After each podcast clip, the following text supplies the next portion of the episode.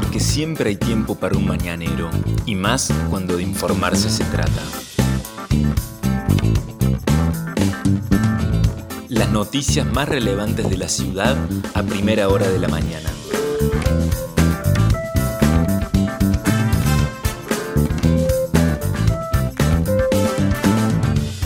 Hola, buenos días Río Cuarto. Soy la periodista Vanessa Lerner y este es El Mañanero, un podcast de otro punto digital en el que de lunes a viernes, desde las 8 de la mañana, te contamos cuáles son las principales noticias del día para que lo comiences bien informado. Este día jueves comienza con una agradable temperatura, 21 grados 3 décimas es la actual. El cielo está parcialmente nublado, la humedad es del 86%, sigue siendo alta. Los vientos soplan apenas a 7 kilómetros provenientes del sudoeste. La visibilidad es normal 15 kilómetros. ¿Qué dice el pronóstico del Servicio Meteorológico Nacional? La máxima rondaría hoy los 28 grados. Por la mañana el cielo estaría mayormente nublado, por la tarde con tormentas aisladas y por la noche chaparrones. Parece que hoy sí llueve en Río Cuarto. Para mañana viernes, chaparrones durante todo el día es lo que prevé el Servicio Meteorológico Nacional con una mínima de 16 y una máxima de 30. Para el sábado 19 y 29 las extremas también, con chaparrones durante todo el día. El domingo recién aclararía un poco, terminarían las lluvias y se espera que sea una jornada con cielo parcialmente nublado. Así que jueves, viernes y sábado podrían ser tres jornadas consecutivas de lluvias en la zona de Río Cuarto y región donde pronóstico es lo que está indicando para los próximos días. El sol se puso, salió perdón, a las 7 de la mañana con 14 minutos y se pondrá a las 19.40. Estas son las principales noticias del día. Ayer se conoció que una adolescente de 15 años que había protagonizado una caída en una moto en Barrio Alberdi, finalmente por las gravísimas lesiones que había sufrido ayer perdió la vida. La adolescente de 15 años el lunes iba en moto con un acompañante, otro menor de 17 años, en Barrio Alberdi, en la calle Islas Malvinas, al 600. Al momento de asistir, la policía encontraron a ambos adolescentes tendidos en la vía pública. Allí llegó el servicio de emergencias médicas, quien trasladó a la jovencita de 15 años hasta el Hospital San Antonio de Padua, donde Allí constataron lesiones de gravedad, fue internada en terapia intensiva. Ayer lamentablemente se confirmó su deceso.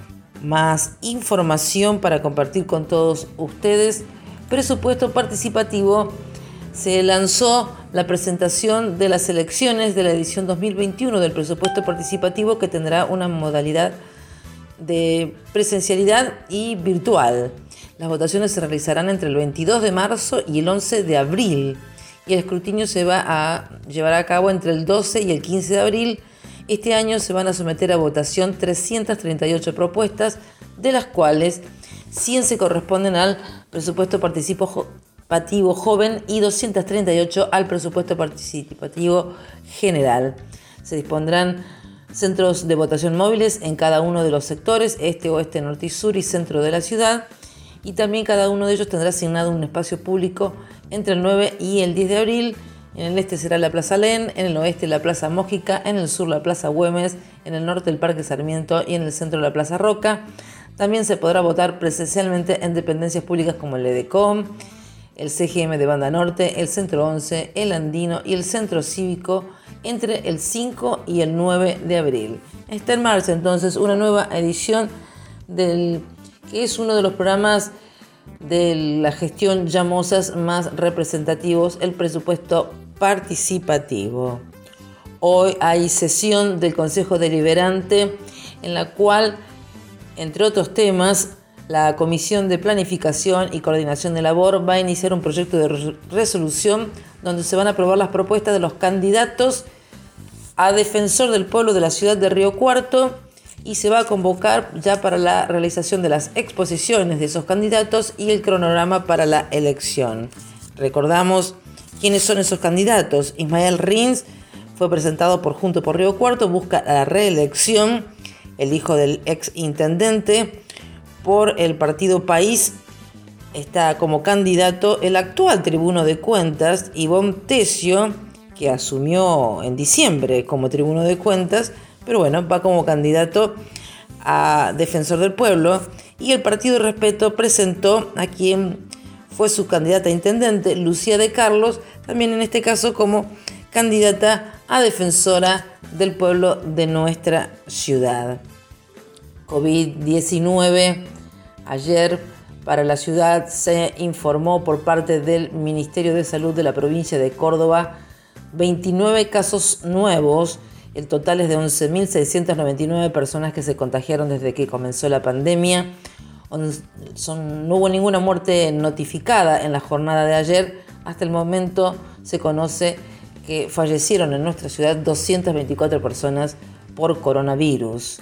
También hay que decir que en la provincia lo que se pudo conocer en la jornada de ayer es que hubo también una baja de casos, eh, afortunadamente, para eh, lo que tiene que ver con eh, los contagios de personas por coronavirus. La provincia, sin embargo, sigue estando en lo que son este, una especie de top 3 de la cantidad de, provincias argentinas. Bueno, nuestra, nuestro territorio provincial también tiene eh, esa característica de que tiene muchos casos comparativamente con otras provincias de la Argentina. Solo la superan Ciudad de Buenos Aires y la provincia de Buenos Aires.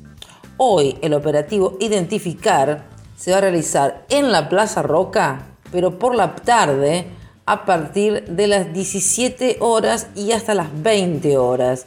Se realizarán test de antígenos, test rápidos y PCR según se determine tras el triage realizado al concurrir al lugar, según explicaron en el parte diario que se emite por parte de prensa de la municipalidad.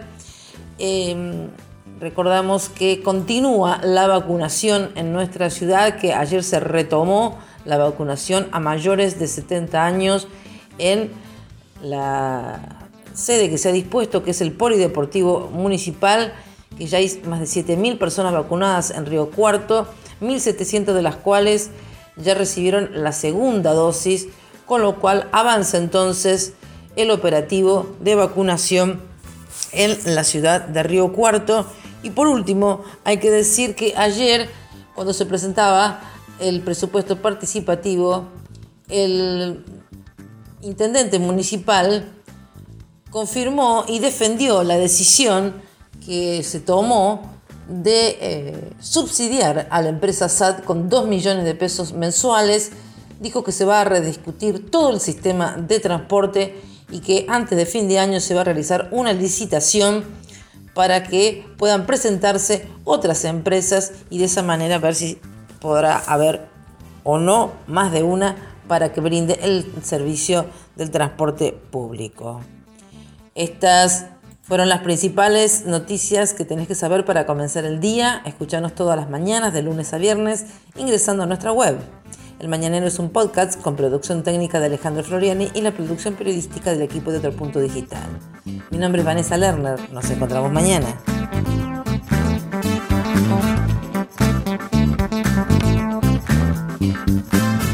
Esto fue El Mañanero, un podcast de Otro Punto con la producción periodística de Vanessa Lerner.